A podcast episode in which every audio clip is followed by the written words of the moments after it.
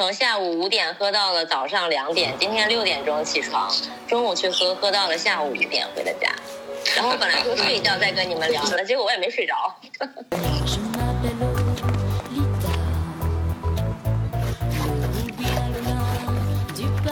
这个法国人发明的香水是为啥？是因为他们不洗澡，所以他们身上特别味道特别大，所以为了盖住这个臭味，所以他们就发明了香水。刚才也提到这个跟德国相比的话，就说德国确实是从你看从德语这名字上就体现出来，然后它的这个位置高低，啊，在法语里它都是叫沙豆，沙豆就是城堡的意思。就在西面，它刚好有个叫卢瓦河谷，就有一条卢瓦河。那么卢瓦河谷它的谷地，所以这点跟德国不一样。就法国的这些城堡，它是建在河谷里面，所以它没有山的，它都是平地。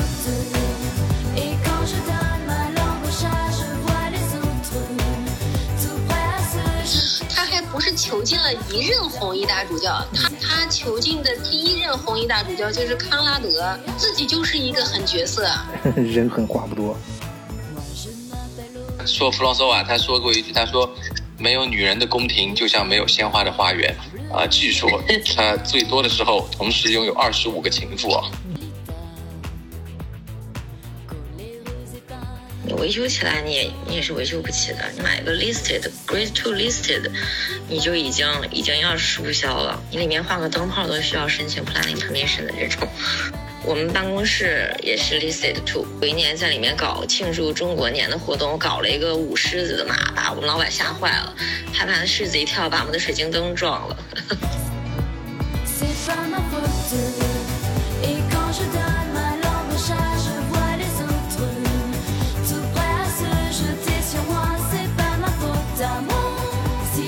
本期聊天会的嘉宾：伦敦职业律师兰娜，上海职业律师会好，还有咱们的老搭档长野博士和巴黎老帅哥应达。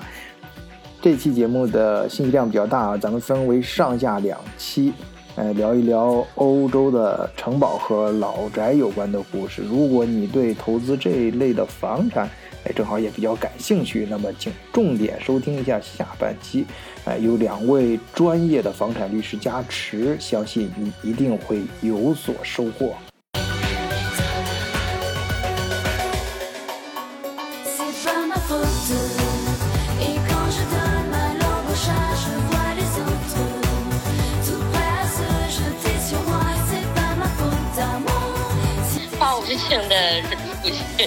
喝酒、聚会、吃饭。呃，看来英国打疫苗挺快，伦敦这么快就解禁了。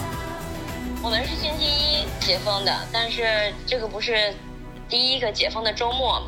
嗯，且今天德国，呃，确诊人数有两万多，伦敦那边什么情况？已经没有人关心这个了。啊，没人关心。不是以前他们每天免疫的对，就是没有人 care 了。哎哎，德国这边政策倒是越来越紧了。有各种限制越来越严啊，呃，尤其是不能去远的地方，因为你要牵扯到住宿啊什么的很麻烦，就只能在家附近的地方溜达啊。所以这一点对呃咱们的会好影响特别大，因为会好一九年年底才来德国，也是怀揣着对欧洲啊这种中世纪城堡啊，然后各种影视剧里面的这种传说呃美好的憧憬来的德国。那想到这儿之后都。而，是心里带着一个清单的啊，那一定要啊，很多地方都要去踩一踩啊，好好的看一看现实中的样子。但非常可惜，碰见这次疫情，呃，所以连着一年多吧，就只能在家里附近的城堡去转一转。但是，哎，我看群里面会好发的文章，哎，我就今天特意邀请会好来做这期节目，就是我发现他虽然是远的地方去不了了，只能去近的地方啊，反倒有更多的时间。啊，反复去看家里附近的城堡，这样子就有更多的时间去思考很多沉淀和心得。哎，所以这次这期节目呢，我们就从呃会好开始先聊啊。是二零一九年的十一月二十九号登陆的德国。啊，记得这么清楚啊！看来你这个确实印象比较大，印象深刻。来了没多长时间就疫情就开始。十二月，嗯，对。对对，十二月一月的时候就特别紧张了。嗯嗯嗯，本来是说的时候，当时还有一个想法，就是能够坐着火车，嗯，在整个欧洲到处去看一看，走一走，尤其是那个什么海德堡啊、新天鹅堡，尤其那新天鹅堡，不是那个迪士尼公园的原型嘛？嗯，呃，特别想去。还有说是那个白雪公主啊什么的，嗯，呃，但是都没去。嗯，现在已经在德国一年多了，还没去过。啊，对，是啊，那你这确实挺可惜的，因为。呃，虽然很多一些城堡在荒郊野外啊，其实疫情期间大家可以去，但是可能被看区还比较小。但是你中间要乘坐交通工具啊，嗯，而且德国包括欧洲很多城堡都是在，呃，城市里面的就是闹市区，呃，而且，呃，像你刚提到那几个城堡，它本身就是呃旅游，呃的。景点都是从平时都是被圈起来的，所以像现在这个时候直接就关门了。我发现，我发现德国是一个，呃，我不知道，因为欧洲其他的国家还没去过嘛。嗯。我发现德国是一个好像是一个城堡国家一样。嗯。你看咱们中国就是只有在春秋战国的时候才有那种一个小诸侯国一个小诸侯国，嗯，然后每个诸侯国有一个小都城。你比如说。我们小时候上学的什么燕陵侯啊，这种现在都是一个在中国是县城嘛。嗯。但是在德国，我发现到处都是古堡。嗯。我们现在呃每个周末都去徒步。嗯。我们开车三十分钟、四十分钟以内，我已经看了有七八个古堡了。这些古堡大大小小，各具特色，真挺有意思的。嗯。呃，他们这也是中世纪以前的。嗯。为什么他们这些古堡？都能保留的这么好，而且有的在山上，大部分都是在山上。嗯，呃，大山小山都是在山顶上。嗯，哎，你还真说对了，德国有一万四千多个古堡，就你家住那片儿啊，还真是 特别多啊。呃，当然这个跟历史上有原因啊，因为。呃，你家那个那块儿就科隆那边嘛，是莱茵河的沿岸。莱茵河呢，原来是德国的交通要道，因为古代陆运不太发达，所以呃，海运、水水运就非常的重要。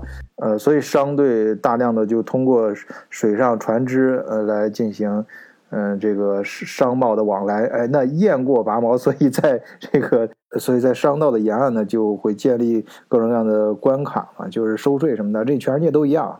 而德国呢，正巧又是国家非常多，呃，就我们在前面节目里面也反复提到过，你像，呃，像拿破仑踏平整个德国之后，就大小合并啊，反复合并之后还有三十多个，那之前那一往前倒，那就呃成百上千个这种小邦国，呃，小公国什么的，它可以说有一个自己的呃小呃小的这个呃庄园什么的，可能都算成一个小国家了。所以莱茵河沿岸就非常多啊，尤其你家那个科隆那那一那一带啊，就更多啊。那一片我以前呃出差什么也经常从那儿过啊。我我我也是无意中曾经发现啊，那怎么沿岸开沿沿着那个河呃河开车啊，两边都是那种山林啊，怎么那么多古堡啊？所以你运气还比较不错啊。虽然远的地方不能去，近的地方还还不少啊。那那个地方。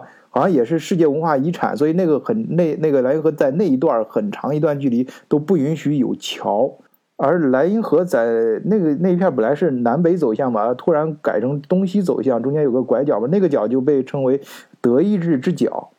哎，我当时我记得在那儿我还过过呃住过一晚上，好像是在乌普塔尔住的啊。但是不管怎么说，你运气还是挺好的，你去了近处的这些呃呃城堡什么的。其中有有什么感想呢？我看的这个古堡，我对它就是感触特别深的，就是它有点像咱们中国的圆呃圆明园，呃，当然圆明园它的档呃等级更高一些嘛，是属于国家园林。它这个尼德根古堡呢，呃，是一个小领主的，但是他们的那种就是残缺的那种壮美。让人的感觉就是对人的心灵的震撼特别大，嗯。嗯，尤其是这个尼德根古堡，它是在这个尼德根的一个山巅上，这个山巅下面都是那个，我不知道你们去过没有，因为这个古堡比较小，不是属于热门的旅游景点，没去过，呃，它是在一个就是一个。对，它是在一个断崖下，这个断崖就是亿万年前的那个地壳运动，就是在一个悬崖上面。嗯，古堡脚下就是一个万丈深渊的悬崖，红色的那个砂岩。嗯，我们今天呃，我还去又去了一下尼德根，从山下往上面看，哇，真的是。那个古堡像在山顶上，像一个鹰一样要飞出来的那种感觉。呼之欲出，你这个比喻很生动啊！哎，颖达，你好好学学。我们去的时候是到了山上，下午去的话嘛，然后整个夕阳照在山头。嗯，据说这个尼德根古堡在天好的时候，在古堡上能够看到科隆大教堂的塔尖。哇！嗯，它就有那么高的位置，对，然后看着这个山下的这种丛林、远山、夕阳，真的特别特别漂亮。哎，你说这儿的时候，我突然想起一件事啊，就是我前两天在这边爬山啊，随手就在咱们的听友群里面分享呃呃实时拍的一些照片啊，呃。这个其中有一个就是快到山顶的时候，哎，我实在爬不动了，呃，就是以照片代替吧，就山山山顶上是什么？哎这是一个呃小呃那个小教堂啊，也是小城堡啊这样的，呃，但他们说，哎，这跟中国一样啊，中国也是很多一些寺庙啊，就呃建在山顶上山头上，哎，为什么很多这样的一些？呃，建在这种非常危险的地方，因为它，你看那儿风吹雨淋，应该说风风最大，雨雨少雨也最大，而且日照啊、温差啊等等，都是最容易被摧毁的地方。但为什么会呃建在到这种地方呢？呃，它是怎么做到千年不倒的呢？哎，这个课题就交给长野了。长野，你好好查查，待会儿跟大家讲讲。我这儿提前给咱们听友埋一个小包袱。呃，这儿我们不要打断会好的故事啊，会好和你接着讲这个一个小破败的城堡。呃，可能我们以前呃出差的时候从那一带经过的时候都都路过过，也没有说专门去看看。而你却去过好多次，呃，难道真的是因为有这个疫情在家憋得太无聊了，只能去那儿？呃，还是说它背后有什么故事啊，让你特别感兴趣？对这个古堡，它呃虽然说名气不大，但是它这个古堡的主人是呃于利希，于利希应该是属于就是德国这个可能也是中世纪就开始的一个贵族。他虽然是一个小贵族，但是我后来发呃我去研究了一下这个古堡，古堡我才发现说这个于利希这个家族的人特别敢想敢干，是个狠角色。就是他们家的这个于利希的，因为德国的这个威廉呀，什么这这名字都是重复的，得说是于利希家的威廉。于利希家的威廉四世是一个小小的伯爵，但是他就是为了呃为了这个嗯拿快钱吧，特别敢干。他修了这个古堡以后呢，呃这个古堡的地势也很好，他先是。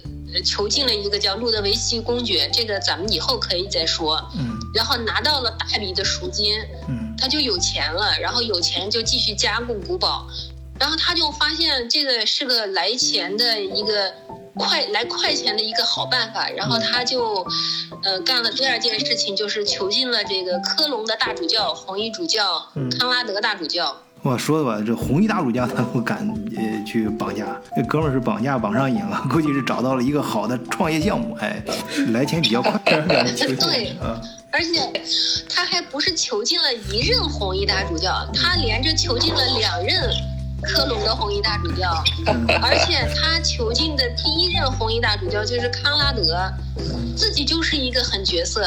这个呃康拉德大主教，我后来研究了一下，他。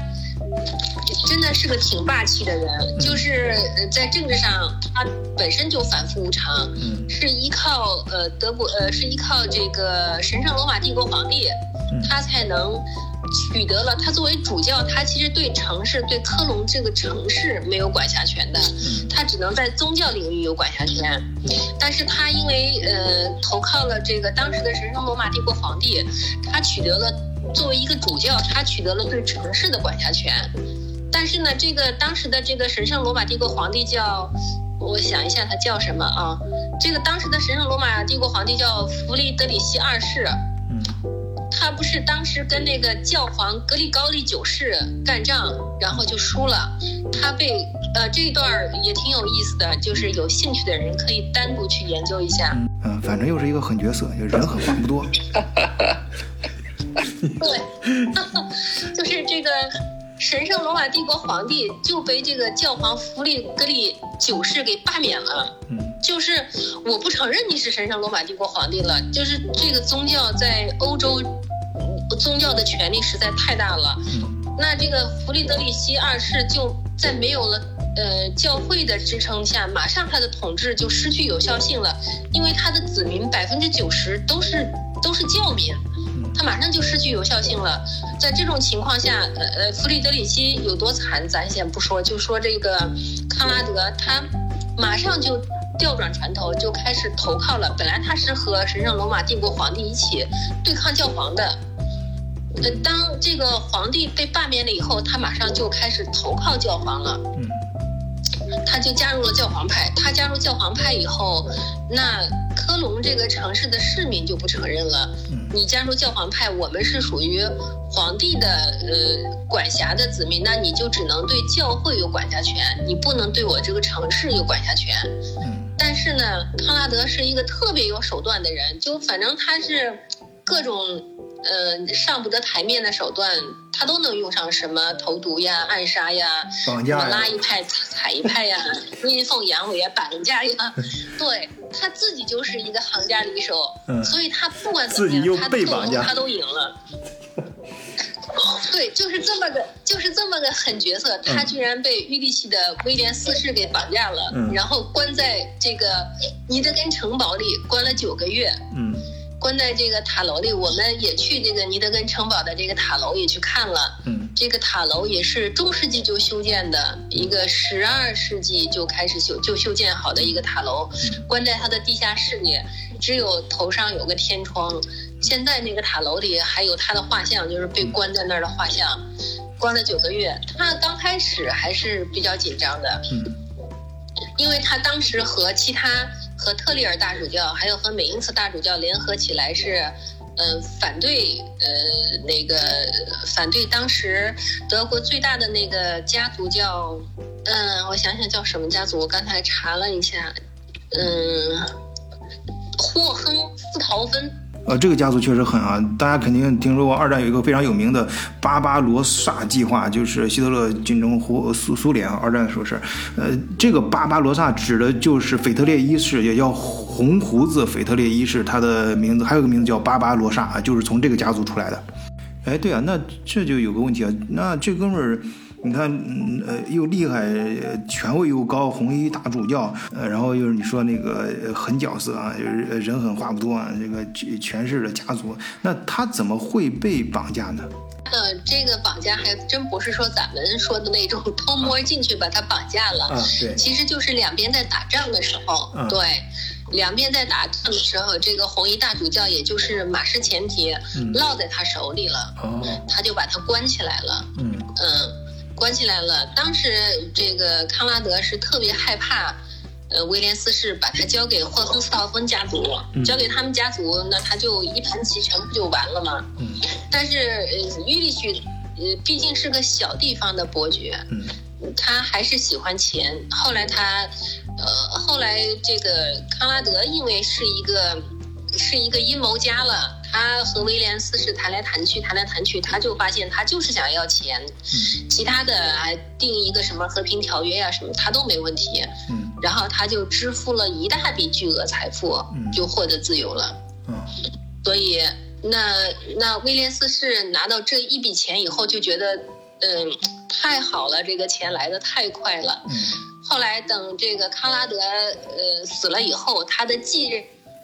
呃，第二任红衣大主教就撕毁了前头，呃，康拉德和亨利四世签订的《尼德根和平条约》，他就撕毁了，他们两家就又开始打仗。然后威廉四世把第二任这个主教又给关起来了，关了三年半。要钱不要命？他不是特别硬嘛？他我就不出钱，不出钱我就一直关着你。后面第二任这个红衣大主教的支持者还挖地道。嗯，就是从下面挖地道，一直挖挖挖，准备挖到这个这个这个城堡的下面，都快挖通了。对，都快挖通了。说有人告密，临门一脚的时候就没弄出去，后面还是赎金赎出去的。据说，你越没越狱成功，没成功，还是赎金。对，后面的那个大主教比起康拉德来说。那就软弱多了。后面那个大主教，呃，死了以后，他的再下一任，因为在他手上，他对于科隆市民的管理，科隆政市政的管理权就已经很弱了。嗯，他死了以后，他的市政管理权就被收掉了。嗯，就还是呃主教就管教会，所以呃他的手段就比康拉德就就软多了。但是康拉德其实他的名声特别不好。也搞不清楚为什么教会他作为一个红衣大主教，他名声不好，为什么还能当大主教？他这个坑坑蒙拐骗，嗯，什么各种，嗯嗯绯闻呀，什么嗯各种啊娈童啊，什么都有他的事儿。嗯，这个是个别的个别的啊，我们相信这个很多神，大部分神职人员都是有信仰的。可能是中世纪吧，也可能中世纪确实也比较混乱，秩序还没有建立起来。呃，对，呃，相信大家看很多那这个时代那个中世纪的小说也都有这样感触啊。其实像中世纪，但有一点，人中世纪这个欧洲啊，他们的战争大都是因为宗教引起的，那不像咱们中国古代史啊，宗教只是一个工具啊。当然，归归根结底那边也好不到哪儿去，但是。呃，但是比较来说啊，大家如果看欧洲的很多东西，包括古堡，我们今天要调什么，还都，呃，很多也包括节日什么的，还都是跟宗教有比较密切的关系啊。包括刚才说的这个靠绑架发家致富的这个案例啊。嗯，嗯，对。所以当时知道这个故事以后，然后再去看这个这个城堡，这个尼德根城堡，哇，就觉得特别震撼。嗯，哎，不错不错啊，你这个。呃，非常平，嗯，看上去非常平淡的破旧的一个城堡，被你讲的这么津津有味儿啊，嗯，背后的故事也这么有意思。哎，长野，你在北欧待的时间挺长啊，北欧那边有城堡吗？北欧好像没有什么，它还没有什么城城堡吧？那边你看第一栋的，你造城堡价值也不大，啊，就不需要防别人，别人都是防他，是吧？因为他当时是维京海盗嘛，他后来打你，你就要烧高香了，你你你你还跑去找他是吧？你这不是没有必要自己吃饱了撑的。对。哎，其实要是说那个城堡的话，我个人那个也最深刻的，嗯，其实是一个不知名的那个，对，它甚至不是一个完全的城。其实当时我们是开车去那个 Island Falls 的那个蓝岛附近嘛，但是。那个地方的名字我忘了，它是一个，是我们开到一半，然后突然要就就就是那个车车要停下来休息一会儿，哎，然后我们发现那个那个树林好像往上走，上面好像能看到那个那个有一点点建筑，因为被挡住了嘛。你你从山下往你往上看的话，是很难直接看得到的，可能是因为被废弃掉了，所以没有什么人维护它。然后看到上面。有一个类似建筑，然后就上就走上去看了一下，然后我印象中那个城堡是在山顶上，四围都是树，然后因为因为应该也是因为没有维护的原因，所以那个树把那个城堡差不多有比肩高的这种这种感觉，然后我我我印象中没记错的话，可能这个城堡有三个结构，然后中间是用那个。廊桥连接起来的，因为因为那个城堡没人管嘛，所以很残破。实际上那个那个城堡应该也塌了一些了，因为它有有一部分明显看到就已经塌陷了嘛。然后上面还挂了牌子，就是说呃，就是说那个 for safety 要注意安全嘛。嗯。然后我然后我看了一下，就说我自己亲身爬了一下，我然后我就感觉到。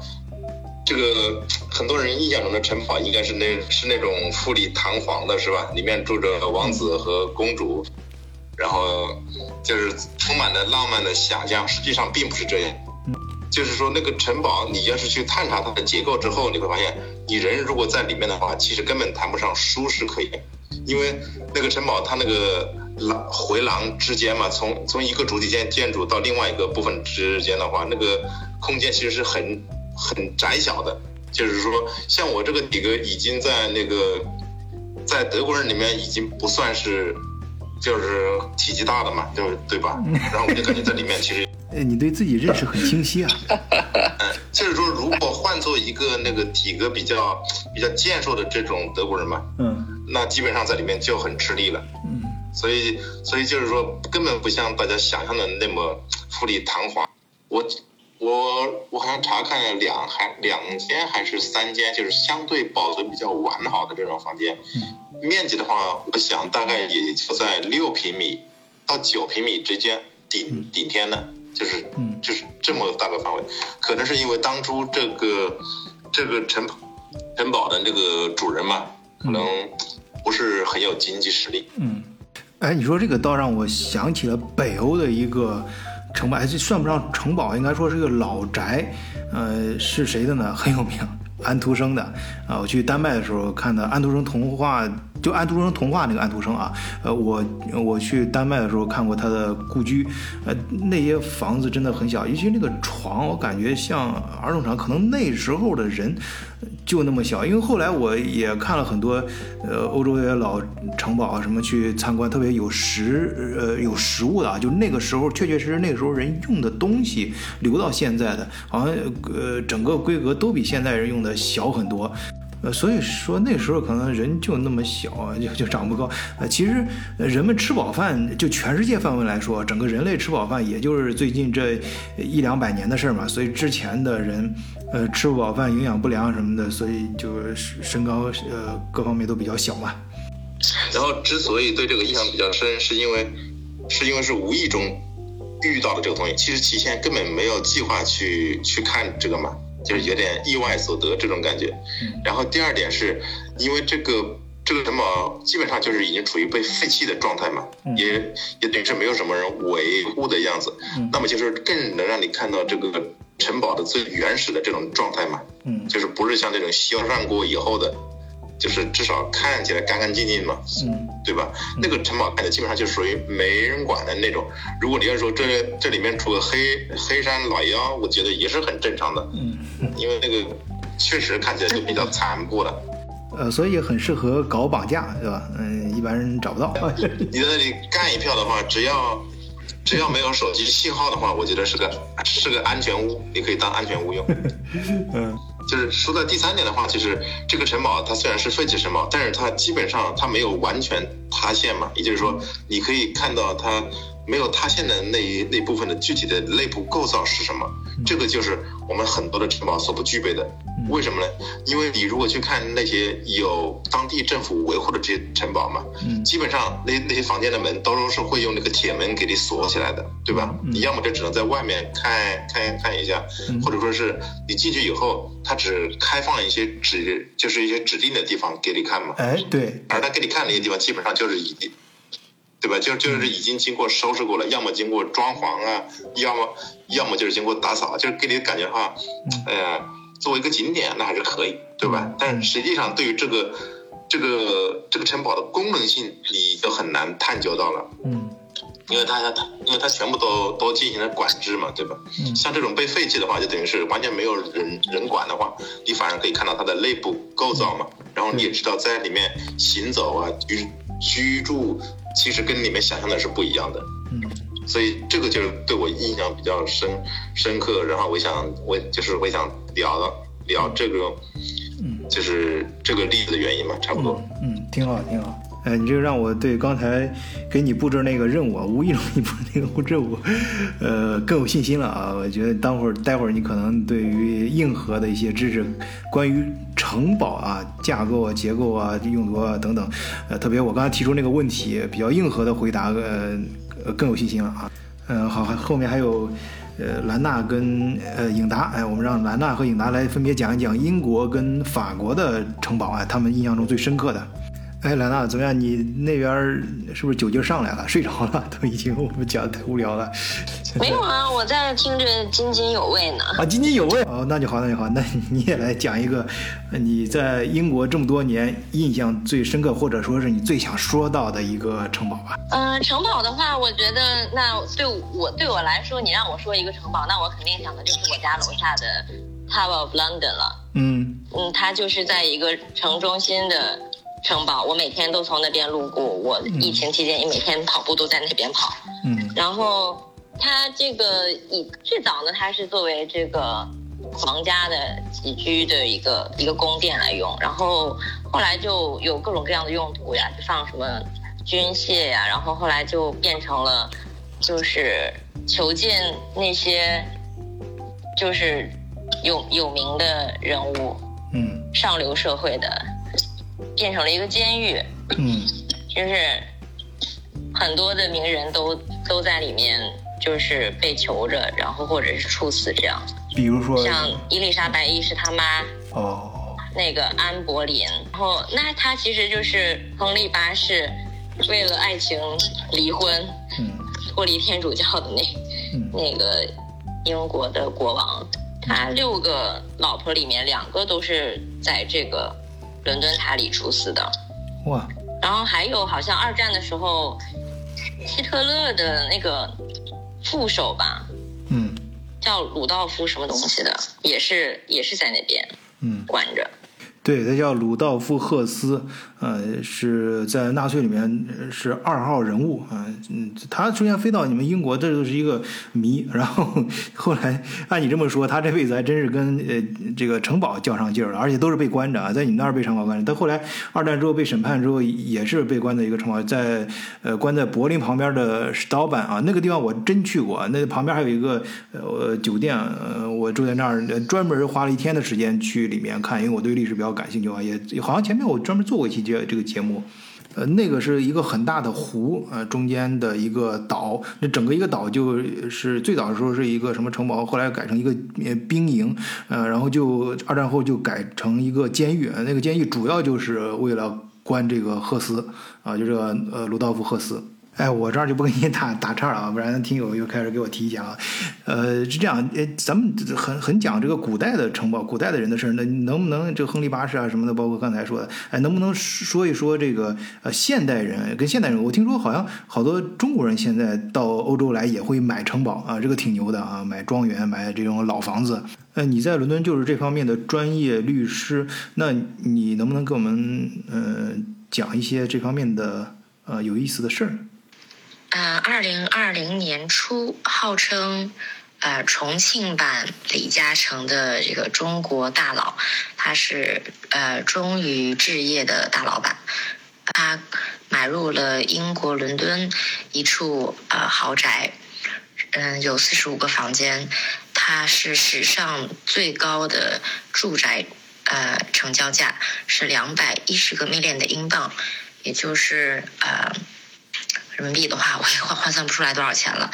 然后今天的这个英国的《Sunday Times》就报道了，他又花了两百个 million 来去这个重新呃装这个房子，去去这个房屋的维修花了两百个 million。啊，那就是两亿英镑，加上之前的是四亿英镑，那就是四十亿人民币。哎，不过你要注意保护隐私啊，呃不是什么都能在节目里面说的。这个已经公开的。都不算隐私了，这已经全英各大媒体都有报道。其实这让我突然想到一个话题：作为人精的李嘉诚，很早就布局了英伦半岛。如果这个项目真的很好的话，李家为什么不出手？这个单笔的住宅交易啊，李嘉诚在英国已经买断了很多了，他有很多很多的商业地产，我们也做过他们开发的项目，所以买这种。呃，古老的这种豪宅要花很多钱去修复的，那就真的要看你投资人他觉得他投资的价值在哪里。那可能李嘉诚对于住宅来说有不同的这个投资的见解。那样来说的话，可不可以解读成李家因为是在港英体系下发家致富起来的，所以他对英国相关的法律了解的很透彻。他知道这个山芋接下来容易，可是拿在手上就很麻烦了。因为他们都其实都属于对英国的市场相当了解的，包括我们，嗯，百分之九十的香港投资客户，他们对于英国的呃房产市场，包括法律各方面都非常的熟悉。嗯，所以从投资的角度，这个中国的富豪目前过来投资的，嗯，可能真的算是小白鼠。哎，听一听，呃，关于呃房产投资什么这样的话题啊，我们放在下半期主要聊啊。这这半期我们还主要聊呃城堡啊、老宅子一些有相关的知识，让大家先了解这个标的啊，它有意思，它的文化点在哪些地方。然后城堡的话，我到嗯，英国还真的是挺多的城堡，嗯，但是它有的。它虽然叫城堡，它其实是一个庄园性质了。那我们大部分的时候说城堡，它其实更多的是倾向于它有一个军事用途的。所以为什么说它都在什么山顶啊、悬崖上？它是作为一个堡垒用的。嗯。但是像我们普通意义上说，你买一个城堡去住啊这些的，你基本上就像你唐顿庄园那个拍摄地呀、傲慢与偏见这种拍摄地这种，它它虽然可能也叫 castle，但是。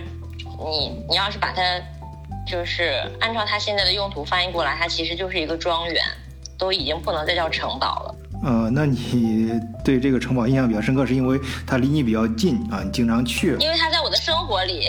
嗯啊，对。它在我的生，它就在我家楼下。啊，你分不清 是城堡在你的生活里，还是你的生活在城堡里。啊，那肯定是城堡在我的生活里。行，你。哎，你刚才嗯提到还提到一个城堡是爱丁堡还诺丁山是吧？爱丁堡。爱丁堡。爱丁堡。爱丁堡它本身就是苏格兰的首府，它就是一个堡嘛。然后那个爱丁堡它本身那个城堡 Edinburgh Castle 就是也是一个很大的一个一一个军事用的城堡。嗯。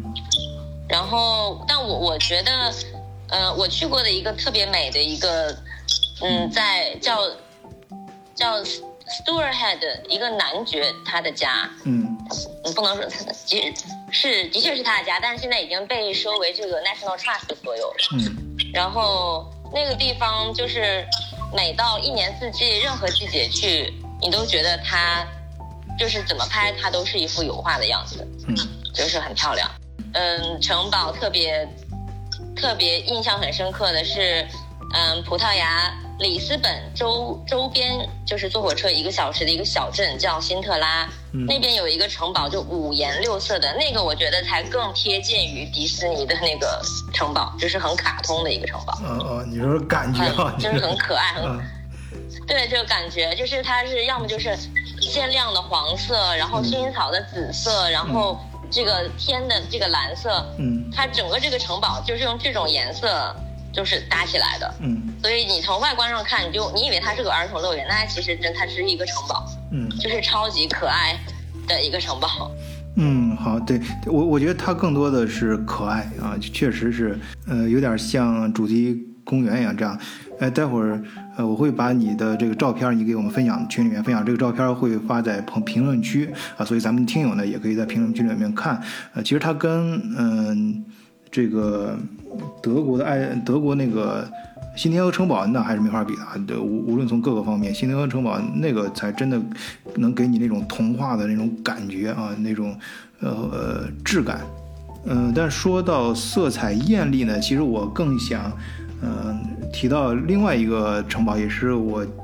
有一次出差啊，路途中遇到的，就是布达佩斯。布达佩斯都不是两个城市，一个布达，一个佩斯嘛，就山上那半栏啊，有一个城堡叫渔人堡，那个房顶那个颜色真的是非常艳艳丽啊，就是颜色很多，但是你并不觉得杂乱啊，真的非常的艳。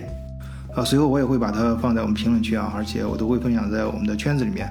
啊，说到这儿，我顺便做一个小广告啊，因为后台一直给我推这个米团，啊，就我也尝试着，呃，给我们德国视角这个平台也搭建一个米团。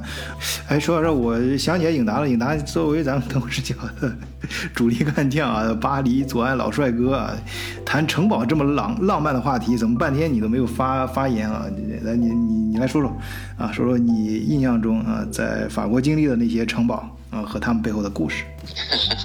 这个长野跟你提到的那个，我也是感同身受。就是啊，在法国的时候，有一年我和我老婆的这个结婚纪念日，我们就订了一个城堡酒店，然后去住了一次城堡。那么确实就是说看起来很美的地方，住进去的话真的是啊各种不便，因为它就是都是几百年的几百年的建筑，然后那么里面的就味道很大，就是霉味啊，很大的霉味啊。然后的话，确实像你们说的，面积小。就是它那个已经重新装潢过了，那么的话，它确实尝试放了一张现代一点、大一点的床。那么啊，就是他床一放的话，这个房间就只剩一一条缝了。就是说，真的房间很小。还有一个很不方便的就是他的卫生间真的很小，因为可能啊之前的那个在那个那个世纪的话，就是洗漱他们不洗澡嘛都，所以都没这种需求。所以这个对这点大家可能知道，就是呃这个法国人发明的香水是为啥？是因为他们不洗澡。所以他们身上特别味道特别大，所以为了盖住这个臭味，所以他们就发明了香水。所以这这就可能就是那个年代就没有这种需求，就不洗澡，没有卫生间。所以的话，卫生间它后来可能是加出来的，所以就也特别小。所以的话，然后再加上啊，它没有 WiFi，就是它的 WiFi 你只能在那个餐餐厅啊，或者是这个酒店的。大厅就是它是后来加装的，在呃所有的这个，因为它城堡的设计一般都是啊这个主厅，然后两边回廊是吧？这样延伸出去，那个 WiFi 这信号就覆盖不了的，所以的话就很不方便生活起来啊。所以的话，然后那个这个它为了不改变它的这些墙啊、窗户啊，然后它的这个隔音啊、隔热啊都不行，所以的话呃不是不适合这个居住，只可以只可远观不可亵玩。这个是自己的这个感受啊，啊，那么我我刚我准备了一下这个，因为我在法国待的时间比较久嘛，然后这个法国的这个城堡这个呃去的也比较多，基本上。都去过了，就是法国，我我敢说，基本上我没有没有没有没去过的城堡。但是的话，就是说可能有的重点去的很多次嘛。那么刚才呃，康强也提到，这个跟德国相比的话，就是德国确实是就是从你看从德语的这名字上你就体现出来，然后它的这个位置高低。那法国的这个呢，其实啊，在法语里它都是叫沙豆，沙豆就是城堡的意思。那么的话，只是说它这个城堡就是说你有，就是刚才提的这个从呃最大的城堡，那这种是皇宫。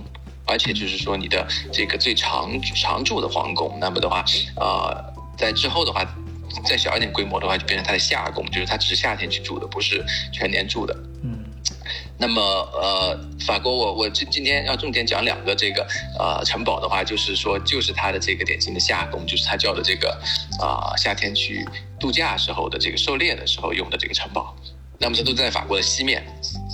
这个大家知道，在在欧呃不但法国，在整个欧洲的话，就是西面是好地方，因为你往西面走是朝海的，西面是太阳多的地方，那么植被也好，天气也好，阳光也好，西面是富富人住的地方一般。那么法国的这个城堡也是在西面，它刚好有个叫卢瓦河谷，有一条卢瓦河，那么卢瓦河谷它的谷地，所以这点跟德国不一样，就法国的这些城堡它是建在河谷里面，所以它没有山的，它都是平地。嗯。它是平地的话，但是的话，它跟你刚才要提的这个山，它有一个共同，就是说，呃，在古代的话，它为了这个安全，所以的话，它虽然是平地，那么它但它就要有这个护城河来会外呃这个叫什么保护嘛，所以每个城堡周围都是有护城河的，所以的话，它这个护这个法国的城堡，它这个呃基本的这种这种设计都是说你要啊背靠着一片很大的森林。这样的话，就是说一般的悬载人等是穿不过去的。然后前面的话有护城河，在前面的话，啊，这个是一个大花园，就是很敞开的大花园。啊，这个凡尔赛宫大家去过的话会有印象。那么，那么它这个在卢瓦河谷的这两个城堡呢，它就是叫做夏宫，就是去去这个狩猎啊，这个夏天的时候度假的时候。嗯。所以这个是法国人的文化的一部分，就是从路易十四开始，他夏天就要出去度假。度假的时候，他的度假屋呢？对，度假屋都要打猎啊，每年开猎了，对，去打猎，然后的话去去这个度假屋。那么这个，然后西面这个卢瓦河谷最出名的两个城堡啊，第一个叫做香波堡，这是最大的一个堡啊，这个就是这个这个十六世纪这个弗朗索瓦一世啊，他自己的这个一个主堡，就是说这个夏宫。那么的话，那么这个城堡出名是因为他是他叫了达芬奇来帮他设计。就是达芬奇，他他当他他当时就特别喜欢意大利，然后的话喜欢意大利建筑风格，他就把达芬奇请来了，然后达芬奇帮他设计的这个城堡。然后这个城堡很有名的是这个这个弗朗索瓦这个人，大家知道是就那个时代的十五十六世纪的法国，就是一个就是一个多情浪漫的这个，因为就是可能是他解释说我们我们中国人说的饱暖思淫欲的时代啊，就是说这个经济也比较好，然后这个那么就开始这个。啊，私淫欲了。那么这个弗朗索瓦一世的话，啊，据说 他最多的时候同时拥有二十五个情妇啊。嗯，哎，法国很奇怪啊，你看其他的故事说到，呃，女人的话都是有多少个妻子啊，娶娶了多少个老婆，多少个皇后、后宫什么的。但是到法国这一块都是多少个情人啊，都是情妇什么的。那包括拿破仑啊，讲到拿破仑的故事也是拿破仑和他的情人们啊，他的情妇什么的。对，这个是他的，充分说明了法国人浪漫。嗯，对，有浪有慢的，对 这个呃，对，就是他呃，我我看到这个，他说弗朗索瓦，他说过一句，他说没有女人的宫廷，就像没有鲜花的花园。我靠，这话说的就是他当时的这种，对他的娱乐，他的娱乐模式，他的娱乐模式就是说。你要有度假屋，然后就带着美女去。所以刚才那个这个大律师说的那个东西啊，那是因为你去的时候，你都把它设想成你是一个人去的。你看，设想在偏远的一个地方，你要是带着一百个随从，其中还有二十个五个是你的情妇的话，你不会觉得那个地方很偏，没关系的，偏一点更好。就是 我可以带二十，我可以带二十五个小鲜肉。对，然 然后这个长野说的这个细节，其实也完全体现在其中，就是说每一个城堡它都是有专门设计了的，因为在那个年代，就是说皇室的这个马车就要直接开过去，然后马车到了，让这个这个叫什么？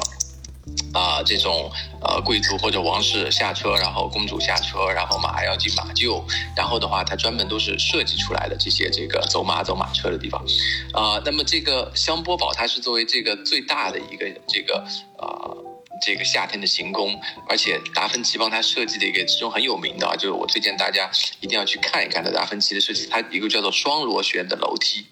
他就是一个，因为大家知道达芬奇就是那个，呃，这个这个他画画的，除了艺术的方面，他是一个很伟大的数学家。就那么他的这个几何的应用啊，在他的这个设计和这个绘画里面是非常精湛的。那么他帮这个弗朗索瓦一世设计了这个。江波堡的里面的这个一个叫做双螺旋的楼梯，那么它一条垂直轴线下去，两个楼梯这个平行的这个双螺旋下来，然后它实现了一个什么功能呢？就是可以让弗朗索瓦一世的，呃，这个的老婆和情妇同时，呃，一上一下的时候呢。不会碰到面，那这样的话他就不会有正面的这种纠纷和尴尬的这种情况。所以的话，就是对于这样一个比较啊，这个情妇比较多的人的话，他就是说他的这个通道设计都要随时考虑了他的这个啊不同的这个这个这个这个情人的这个啊避避开他们之间的这个会面。所以啊，这个是一个非常多情的一个这个呃城堡。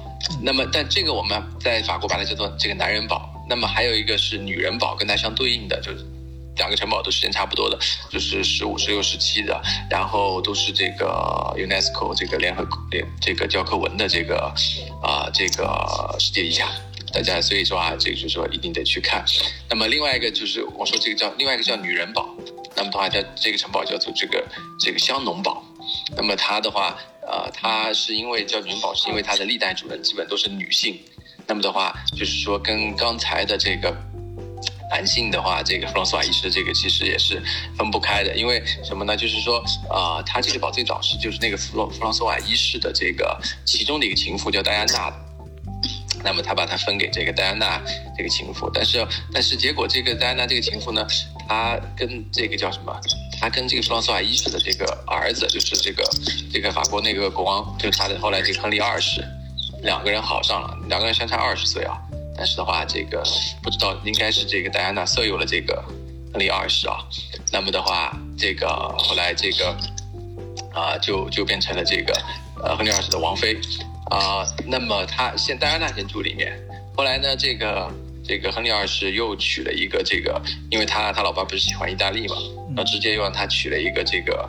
呃，意大利这个梅蒂西家族的一个一个公主过来，那么的话，就是有一个叫那个卡特琳娜，卡特琳娜的这个卡瑟琳这个梅蒂西，她从意大利这个嫁到了这个法国，那么的话，后来这个亨利二世就给了她这个城堡，那么她就她又开始在这个城堡里。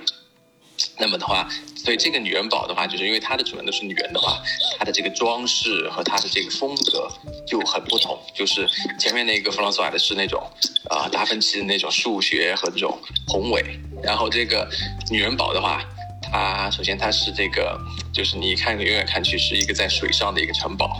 很秀丽，然后的话，然后然后你到了以后，那个导游会给你解释，啊，这个左边右边各有一块这个花园，一个是这个啊这个这个啊前任戴安娜的，然后旁边后右边那个是这个后任这个卡特琳娜的，这个就是这个这个在这个城堡里面就充满了各种女人的心机啊，这个斗争啊，这这种女人女人的故事。那么的话，就是就是说，都是叫充满了香艳往事的女人城堡啊。嗯，那么啊，所以这这两个宝石，我觉得是很有特色的。这个，但推荐大家去法国旅游的时候的话。啊，可以考虑，因为离巴黎也不远，你开车过去就一个多小时。哎，我觉得这挺有意思啊！我稍微总结一下，你看咱们几个嘉宾啊，呃，这个一个美女律师啊，也是美女作家会好啊，她作为一个女性啊，呃，讲述的城堡背后的故事是呃绑架勒索啊、战争啊这种等等嗯宗教方面的纷争，呃，而另外另外一位美女作家呢，呃呃兰娜啊，她讲述的呃城堡呢是囚禁啊，作为监狱啊，也是比较血腥的这方。方面反倒，呃，我们的男性嘉宾颖达，哎，他讲的城堡呢，则格外的香艳啊，他的背后是呃女人啊，那句话怎么说来着？刚才，呃，这个没有女人的城堡就像没有鲜花的花园一样啊，哎，我突然觉得这真是非常的反差啊，挺有意思啊，非常吊诡。呃，对，还有长野博士，我们的研发工程师长野博士，呃，他的眼中的呃城堡呢？呃，更硬核一些啊，虽然是一个破败不宽，但是他看到的是城堡内部的一些呃结构，呃，更硬核的内容。这随后啊，趁大家还没有睡着的时候，可以给大家分享。哎，不过在此之前，我还是想让大家分享一个呃会好的故事。会好，嗯，好像在群里面给我们讲过一个呃一个中国的老人在德国修缮一个城堡的修建一个城堡的故事，很有意思。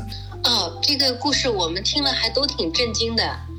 嗯，就是我一个朋友，他就是来德国以后，他是做体育用品的，然后就做的也不错，生意做得很好。然后他们家老爷子是北京人，退休了嘛，就到德国来带孙子。然后孙子上学了以后，这老爷子也没什么事儿干。老爷子是在北京是个工程师，就特别会动手。然后就闲着没事干，就到处去看，也是东看西看，看这种小古堡挺喜欢。然后他儿子呢也挺孝顺，说那咱们就买一个吧。他说也不贵，好像对他来说也不贵。啊，这个很重要啊，对他来说不贵。对，然后这儿子就给老爷子买了一个古堡，估计也不大吧。买完了以后呢，这个古堡就像那个刚才咱们那个博士说的，就是它其实。呃，不是很适合居住，隔音也不行，然后也各样样都不行，又不能拆。老爷子看了以后，就是他儿子也跟他说，说这个你只能咱们只能看看，不能住。你说把它运真正把它运营起来什么的，咱们也没那精力。就嗯，你就反正在那种菜呀什么的，这北京人特别喜欢的。老人家都特别喜欢种个菜呀，养点鱼啊，什么挖个塘啊，你就在这干这个吧。老爷子对，老爷子就就就在那，这个好像离镇是就在镇边上，也不远。嗯，就去看了，看了以后就闲着没事干，他就把这个古堡给拆了，就是拆的砖，呃，从头到尾拆的砖，每一个砖、每一个屋的砖、每一个柱子、每一个梁，全部都给编了号。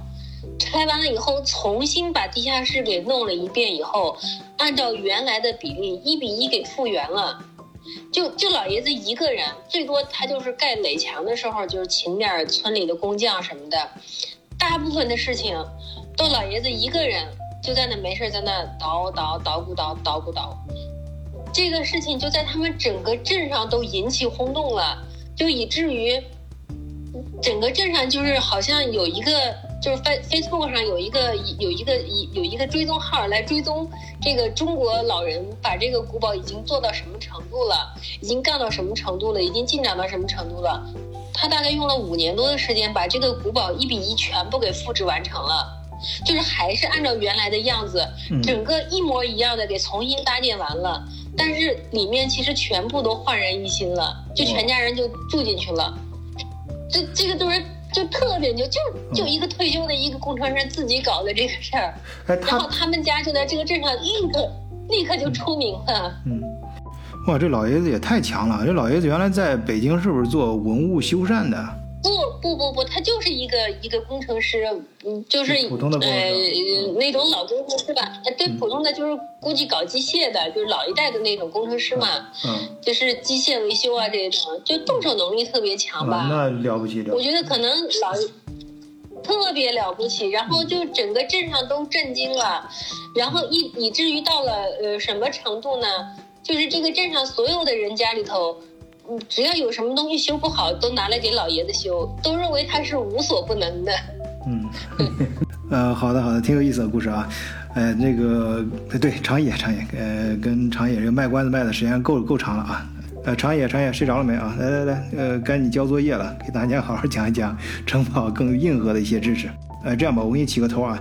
呃，咱刚开始不是提到一个有意思的现象嘛，就很多城堡，包括中国一些寺庙什么，为什么建在山顶上山巅啊，百年不倒？你刚刚这个问题要分几头来说。首先就是得搞清楚什么是呃古堡，是吧？就是我们所说的 book。嗯。它其实，在古代是属于贵族私有的家宅，但是它又不是普通的家宅，因为是。在贵族的话，他有自己的势力范围，有自己的领地，领地上面的人就等于是就是有点率土之滨，莫非王臣的这种感觉，是吧？就是你得你种他的地，就得纳纳他的粮，那么同时就等于变相的向他交纳的那个保护费，那么也就是说，这个领地上的贵族他有责任保护，就是一方面是保护自己的。安全，一方面也是保护他统治领域内人的安安全，所以他需要他的家宅就是要要有一个安全的状态嘛。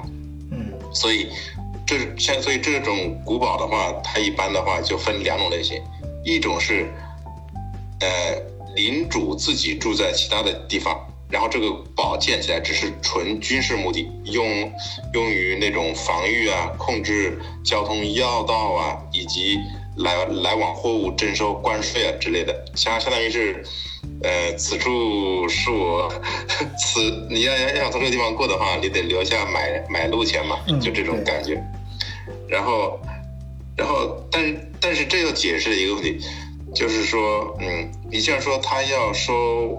收保护费或者收过路费的话，那他为什么要建在建在建在山上，对吧？或者建在悬崖上？那别人又不从悬崖上面走，那你怎么收别人的保护费？对，就刚才我说那个莱莱茵河岸有很多，他为什么不在莱茵河上呃建呢？他或者也在岸边上建，而是在莱茵河旁边的山上去建？是，就是这个就就有点像那个嗯。就是引用一个现现代的军事术语来说的话，这个叫超视距。嗯，就是说，它建的高的话，它看的就就比较远嘛。在古代的时候，因为你要想到当时，我说就是就是在古代的时候，你要考虑到一点，因为当时没有现代的机械工程设备，也没有现在的那种所谓的城市规划，嗯，也没有现在的那些那些观测设备嘛。嗯，也就是说，如果你的地势不高的话。可能来了一大队的那种商队嘛，嗯，他从离你两公里的地方擦肩而过，你都感觉不到，只要他不发出很大的声音，对吧？啊，对。因为你你你可以观察一下，像德国这种树林嘛，现在就是说德国已经工业化了上百年了，树林还是很茂密。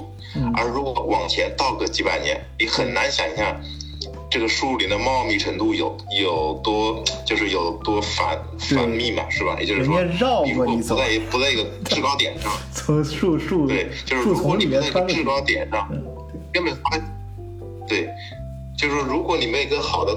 观察点呢，这么一个好的观察哨，你根本不了解谁来了，谁走了，那你找谁去收那个过路费的，对吧？对，有道理的。那最后就变成了，你作为一个封建领主，你的收入就仅仅局限于在你的领地范围内有几户人，然后他每每年给你纳多少粮，那就是个固定收入。对于那那些往来商队的话，这个羊毛你就薅不了了，嗯，是吧？对。所以就是根根据德国，它要因地制宜。那么最好的方法就是选在山头上。嗯，在山头上的话，也就是说，至少目力所及的范围也有好几十公里啊，对吧？嗯，就是离你有一个商队的话，呃，就是如果是一辆马马车，可能也许你可以逃得过过去。但是如果你是一队马车的话，它站在山头上，三十里它可能看不到你，二十里它看不到你，十公里他看不到你，五公里他总能看看看到你一个商队了嘛，对吧？对。那么看到的都是我的。他如果在五公里的位置观察到，对，就是说如果在五公里之内他已经观察到你有你有一个好好多辆车的一个商队的话，他就可以向山下的那个士兵发信号说。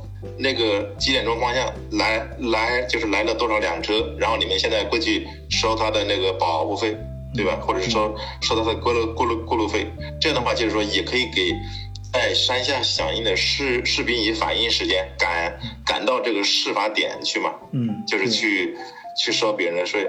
就是当然，如果那个商队老老实实的走路的话，这么麻烦的，反正你都要从他的关口过嘛，那。那个收起来就就简简单多了。嗯，当然这个是指从经济方面来考虑。嗯，另外一方面的话，也就是说它也有军事目的嘛。嗯，军事目的话，也就是说，如果我是，嗯，我是我是一个领主 A，你是一个领主 B，是吧？咱俩一直不对付，一直想在这个地方称霸。嗯，我把你给吞了，那我就是一家独大。嗯，但是问题是，你是这么想的，别人也是这么想的。嗯，就是说。就是套用现在一个流行的话来说的话，其实当领主也是内卷的很厉害。你想一下，德国就这么巴掌大的一块地方，三百多个诸侯，你说这个内卷还不厉害吗？对吧？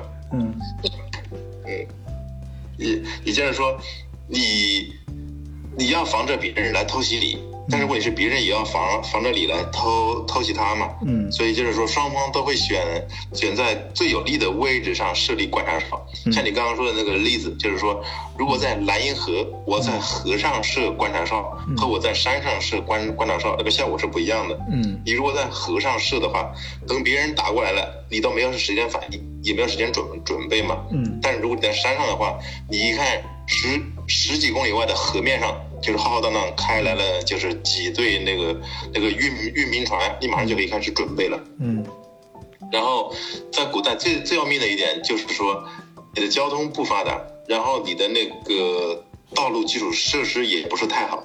就是说，你哪怕是跟别人领主作战的话，你得运兵器，你得牵马，你得装铠甲什么的，对吧？这些东西就是说你都需要时间。然后有的时间的时候，最快的方法就是骑马赶到战场，但是问题是。马它也很贵啊，它也不便宜，对吧？对。也就是说，能够骑得上马的，毕竟也不是，就是也应该也不是人手一马嘛，应该是到了一定的级别，你才有马可以骑。你养马也也需要费用嘛。嗯。所以总体上来说的话，那么为了发挥你自己的那个最大的效益嘛，那就只能说是。把你的反应时时间尽量的加长，那么这样的话，你你就可以用有限的资源发挥出最大的战斗力嘛？对，所以这也这也是一个呃原因。然后第三个原因，就像我们节目之前谈到的，就是说，你如果把那个呃城堡建立在山山崖上，是吧？那么也就是说，敌人哪怕是打到你鼻子一打到你鼻子底下来了，他要爬上这个山崖，也得浪费大半天时间，也没这么容易。但是从另外一方面来说的话，我之前看了一篇德国的报道，上面说的是为什么很多那个城堡会修在那个山上嘛？他得出的结论就是说，这个东西一方面就是说便于你自己对敌情进行观察，然后便于提升自己的安安全呃防护嘛。但是还有一点就是就是类似于一种象征意义，也也就是说让让潜在的来犯之敌看到。我可以靠我自己的实力嘛，在一个悬崖上建建出一座城堡来，就说明我有足够的经济实力。而你的话，因为没有钱，你只能在一个半山坡上建一个城城堡，那就是说你在跟我打，你是玩不过我的。嗯，因为城因为在山上的话，他得把这些石石头啊、材料什么东西的，就是从山下搬到山上去嘛。嗯，因为基本上的话，你如果直接在山上开采的话，这个就是说，一个是不太现现实，第二个是，它那个山一般都是一般都有树啊，你要采石石头的话，那就是说你得把这个东西全部都给移除掉，你你你就你才能采嘛，你直接这么搞是肯定不行的嘛。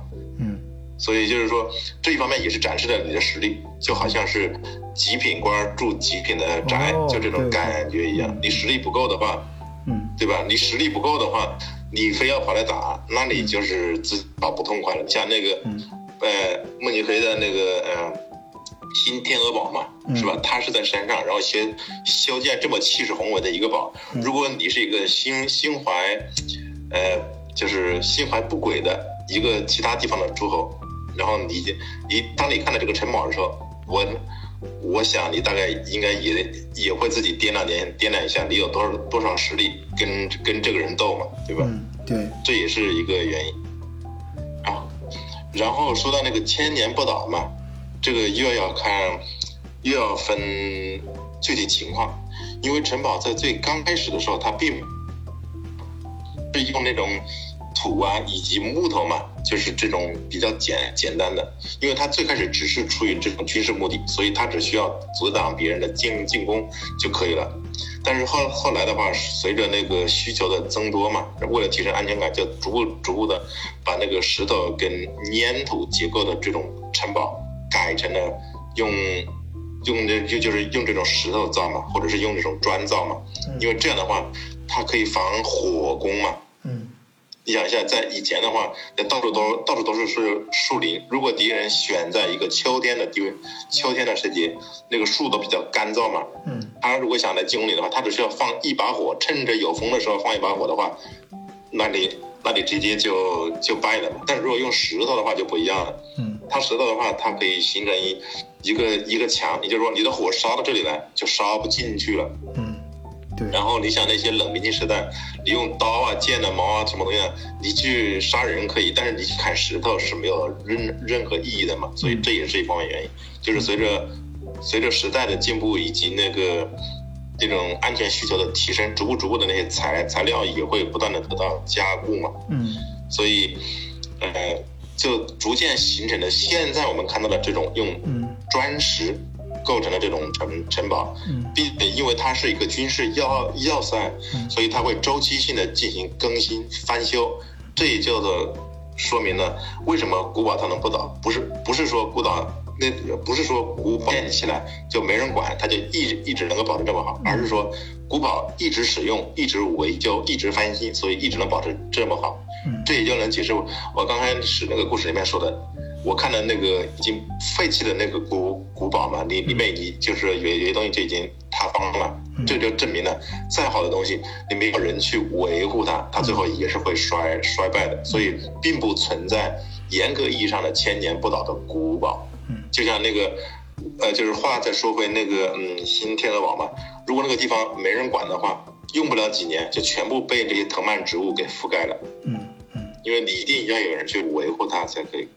嗯。然后，呃，还有一点，我想就是聊的是，在在这个城堡里的话，人如果想生活或者要驻扎军队的话，那么有两个问题你一定要解决，一个是水，嗯，第二个是吃的。对吧？嗯，对，吃喝拉吃喝拉撒睡睡好好说，你就地一躺就可以。哎，拉的话跑到旁旁边的水林子里面也可以解决，但是吃跟喝这两个是没没办法直接去啃树皮的嘛。嗯。然后水的话，这是个最大的问题，因为它是军事要塞，所以你是所以你是不可能在城堡里面种菜的。嗯，对吧？嗯，当然我们是有屯屯屯边种菜的那个传统，但是对于对于他们呃老外来说的话，他城堡就是拿来打仗的嘛。嗯，那么这里面就是最重要的就是说那个水你怎么弄？啊，对。然后我看到那个我看到那个破败的城城堡里面有一有一个类似于蓄水池的这这种结构。嗯，也。就是它它比较残破嘛，但是你能看出来，这好像就是类似于蓄水池，嗯，然然然后有类似于这种水井之类的结构嘛，也就是说，在当时看来的话，它这个水可能是通过采集城城堡上面的雨雨水嘛，从网上换来的那种雨水嘛，嗯，然后集到这个池子里。第二个第二个的话，它可能是有借助专门的这种马或者是驴子什么的，从下面把水运到山上去，嗯。然后第第三点的话，你你如果看到它有那种类似于挖井的话，也就是说，那个地方可能有的地有的城城堡地方是可以挖得出来水的。当然，如果你能碰到那样的城堡的话，那就很开心了，就是就就能解决水水的问题嘛。不然的话，大家你就只能靠平时接雨水，或者是用那个呃。油啊马然，然后把这个水运上去。实际上来说的话，水是一种比较稀缺的资源，甚甚至可以说，对于城堡时期的那一些诸侯们来说，水是一种战略资资源嘛。我我插一句，水的这个，其实，在阿尔卑斯山的话，呃，很多的山都是这个，因为大家知道冬天是雪覆盖的嘛，然后都有山泉，夏天都有山泉水。嗯。哎，这儿我可以给大家提供一个照片，正好前几天我去爬了一下阿尔卑斯山，啊，也我会发在呃这个评论区啊，呃也会发在咱们呃德国视角喜马拉雅的圈子里面，就是即使现在啊这个时候就就快进入夏天了都，呃但是阿尔卑斯山这边山顶上还是有雪。而有些地方很奇怪，就是呃前后左右都被都没有雪，都都是呃百草丰茂的，呃不是绿绿油油的，就明显到呃夏天的这种感觉。但是呃中间不要突然有一片就是就有积雪积在那儿，很奇怪。嗯。但是问题是，对于德国来说的话，只有像拜仁和那个呃就是他那一块嘛，靠近阿尔卑斯山，你才有这个地利之便嘛。嗯。但是像。德国绝大部分地方的话，你都没有这个条件的嘛。但是问题是，你出于军事目的，你基本上只能选择把那个城堡建立在山上，那么水就一定是个战战略问题，你要去思考的，嗯，对吧？然后第二个就是我说那个吃吃的问题嘛，你这不能在在上面吃喝拉撒，每天都有消耗嘛，嗯。然后我看到那个资料上面说的是，吃的话是领主会会专门派他自己领地上的一些一些农农民嘛。等于就相相当于是搞搞那个叫什么？呃，我我不知道该怎么形容，就是说他会指指定给某些农民说，你每天种种的菜嘛，或者种的那那些粮食，就专门送到那个山上的堡上去，然后剩下来的就归归你，等于是类似于交公粮的这种感感觉嘛。嗯，因为他种粮食这个东西的话，他第一他这个人他要信得过，因为。这山上的人是他的那个，等于等于是他的精干力量嘛，对吧？所以这个人要信得过。第二个是这个人的供，就是蔬菜瓜果这个供应要保持稳定。嗯，不能不能说你今天你想种就种，明天你撂挑子不干了跑了，那这样的话你是可以跑，但是领主的领领领地这么大，要人维护，他要保持稳定嘛。嗯，所以就是说这也是一个一个后勤上的问题嘛。嗯。所以你反思到现在的话，你就能看得出来，解放军四总部里面就保证总后勤部，也就是说，不管你是打什么仗，总后勤部他一定是要的。你没有吃喝拉撒问题解决掉的话，你你这个军事战斗力是不能保证的嘛。嗯。所以，呃，基本上就是这些。嗯。就是呃，内就是这些内容嘛。行。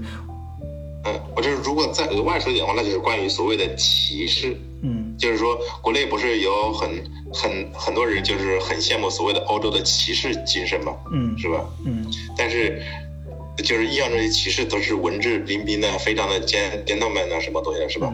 这当然是后来骑士留给人的印象，但是实实际上的话，在封建领主时代，骑士其实就是。就是说，是领主领地上的农农民，嗯啊，就是说，哎，这怎么说？领，其实就是，就是说，你在领主的领地上，呃，生活，种他的地，浇他的粮，对吧？如果是领主看到了，哎，你们家生生生了个娃，这个老老大身体比较壮，他就把你给挑过去了，作为他的那个卫卫兵嘛。啊，然后卫兵的话经经过训练呢，然后然后立一些战功啊，然后他就说，嗯，这这小子是可造之才，然后就给他封一个封号，然后这个封号就是骑骑士，就说有了这个封号以后，你就跟一般的兵不一样了，就是大小算个头的，然后然后你光有封号还不行，然后因为领主的地会不断的变大嘛，嗯。是吧？因为他会相互兼并的，相相互什么的。你要你要想搞领土扩张，就一定得有人去帮你打仗嘛。那么打仗表表现最好的，你你就可以你可以挑一些人出来，然后给他封为骑士，然后这是这是他的名，还得给他一些利利嘛，因为别人为你卖命，你不能光给他发个奖状就完了嘛，对吧？嗯。所以就会再给他给给他一些地作作为他的物质奖励。那么有了这个地之后，你就属于是这块地上的骑骑士了，就等于你也可以大小变成一个包工头的这种感觉。所以，所以就是说，你把骑你把骑士这个东西追就是追溯回这个最源头的时候，它其实就是最开始的封建领主领地上身体比较好的骁勇善战的那那几些农，就是那些农民而已，仅仅此而已。只是说到了后来的话，这个阶层不断的演化，不断变得复杂之后，大家就开始仓顶时而知礼仪了嘛，是吧？嗯，然后就然后就开始讲究一些风度啊，一些规什么的。对，但是本质上来来说，很多事情起源其实都是很原原始、很 basic 的。好好，我们上期节目就暂时聊到这里吧。啊，我觉得聊的真的非常的丰富啊。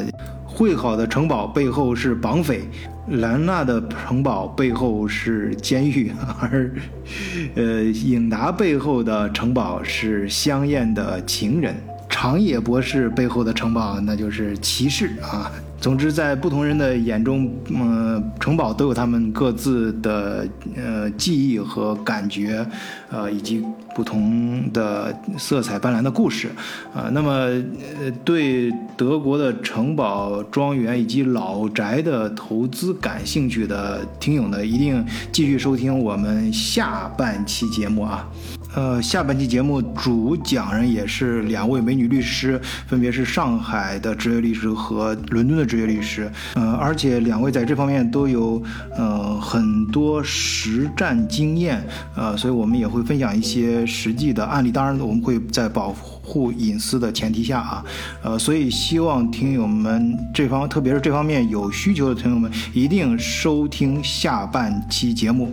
精彩不要错过，呃，好的，对对了，不要忘记啊，可以加入咱们德国视角的听友群，呃，不给本节目呃关注、点赞、评论、转发，呃，素质三连，好，再次感谢大家收听，咱们下期节目见。